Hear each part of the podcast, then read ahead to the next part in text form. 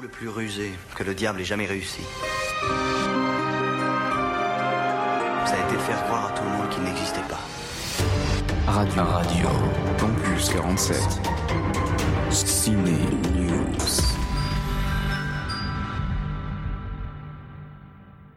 Bonjour à tous, c'est Sam au micro de Radio Campus 47 et aujourd'hui je viens toujours dans la continuité de mes chroniques sur Star Wars pour vous parler de la prélogie, les films 1, 2, 3. Je vous rassure d'avance, les trois films ont été réalisés par George Lucas, alors aucune embrouille sur ce terrain comparé à la première trilogie. La trilogie raconte l'histoire de Star Wars juste avant la trilogie originale. Nous allons suivre alors les histoires d'Anakin Skywalker, Obi-Wan Kenobi, mais aussi la reine du trône de Naboo, Padmé Amidala. Rentrons dans le vif du sujet. Que se passe-t-il dans le premier opus, Star Wars La menace fantôme? Qui-Gon et Obi-Wan Kenobi, son padawan, vont servir la République en allant récupérer des informations sur les séparatistes. Ils vont se retrouver sur Naboo pour rencontrer les Gungans, dont le stupide Jar Jar Binks, qui est le premier personnage de l'histoire du cinéma entièrement réalisé en images de synthèse. Après, ils vont être contraints de faire une escale sur Tatooine et nos Jedi vont aller à la boutique de Watto pour trouver un objet. Et là, ils vont rencontrer le jeune Anakin Skywalker, un jeune esclave de 10 ans. Anakin est interprété par Jake Lloyd. D'ailleurs, petit message à tous les haters. Quand vous allez harceler un gosse de 8 ans à lui répéter sans cesse que son travail c'est de la merde et qu'il joue très mal, et du coup il finit par le croire et ça défonce une vie. Actuellement, Jack Lloyd il est en hôpital psychiatrique et il a été interné pour schizophrénie et des problèmes liés à la menace fantôme et le harcèlement qui a suivi. Bref, revenons au film. Qui-Gon meurt tué par Dark Maul et Obi-Wan lui fera la promesse de s'occuper du jeune Skywalker. Rendez-vous dix ans plus tard dans Star Wars L'attaque des clones. Dans cet opus, Anakin est un grand padawan joué par Hayden Christensen. D'ailleurs, saviez-vous que Hayden Christensen ne pouvait pas s'empêcher de reproduire le bruit des fusils blaster, le petit piou piou Et si vous êtes bien attentif, vous pourrez voir sa bouche faire le bruit. Bref, nos Jedi vont poursuivre Jango Fett et Obi-Wan ira sur Kamino afin de récolter davantage d'informations. Il découvrira que la République a commandé une armée entière de clones pour les servir et combattre les séparatistes. Le film vous fera voyager à travers toutes les galaxies, de la capitale Coruscant au désert de Tatooine en passant par les plaines de Naboo, il y en aura pour tous les goûts. Dans cet opus, Obi-Wan et Anakin iront combattre le comte Doku sur Geonosis.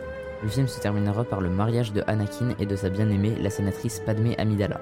L'attaque des clones est souvent lynchée et traitée comme le pire Star Wars, mais pour moi c'est pas le cas.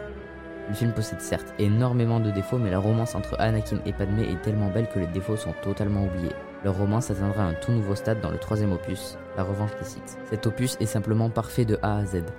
Le film commence sur un combat magnifique et un passe-passe de répliques cultes entre Anakin et Obi-Wan. Leur mission, récupérer le chancelier Palpatine qui a été kidnappé par le général Grievous. Après, nos Jedi vont affronter le terrible comte Doku pour finir sur sa mort. Et c'est ici que la bascule va commencer. En effet, Palpatine va ordonner à Anakin de tuer le comte. Ce n'est que le début de la fidélité toxique d'Anakin envers le chancelier. En effet, tout au long du film, nous allons voir la descente d'Anakin aux enfers et ses flammes infernales. Après, le duo de Jedi va rentrer sur Coruscant et Padmé va apprendre à Anakin qu'elle est enceinte d'un bébé. C'est le début d'une toute nouvelle étape dans leur vie de couple. Obi-Wan va laisser Anakin se débrouiller pendant le film. Il va partir en mission sur Utapo pour combattre le général Grievous, un des derniers séparatistes, avec une armée de clones. Anakin, lui, va suivre le chancelier et tous ses ordres. Il va se laisser manipuler jusqu'à tuer des Jedi comme Mace Windu et tous les petits Padawan. Au même moment, Palpatine va ordonner aux clones l'ordre 66, qui consiste en éliminer tous les Jedi, et va se passer une scène tragique dans laquelle nous allons voir les clones tirer sur tous les Jedi. Seuls Yoda et Obi-Wan survivront. Dans la dernière heure du film, c'est mouchoir et larmes à gogo, je vous promets. Anakin Skywalker devient Dark Vador et il va régner sur Mustafar. Il va éliminer les derniers séparatistes. Après, Padmé arrive et va s'en suivre un dialogue poignant entre les amants qui va se finir par le mari qui va étrangler sa femme grâce à la force. Pour finir, Anakin et Obi-Wan vont se battre au milieu des flammes de Mustafar, et au même moment, Yoda va attaquer le terrible empereur, mais va se rétracter pour finir en exil sur Dagobah. Le combat entre Obi-Wan et Vador va se conclure par la disparition de ce dernier, et il va finir brûlé littéralement. À la fin du film, Padmé va accoucher, il s'avère que le bébé qu'elle portait n'est pas seul. Elle est enceinte de jumeaux, Luke et Leia, qui vont être séparés, l'une sur Alderaan et l'autre sur Tatooine. La suite, on la connaît. Il manque la partie finale de la saga, la post-logie, qui vous sera expliquée par mes soins sur Radio Campus 47.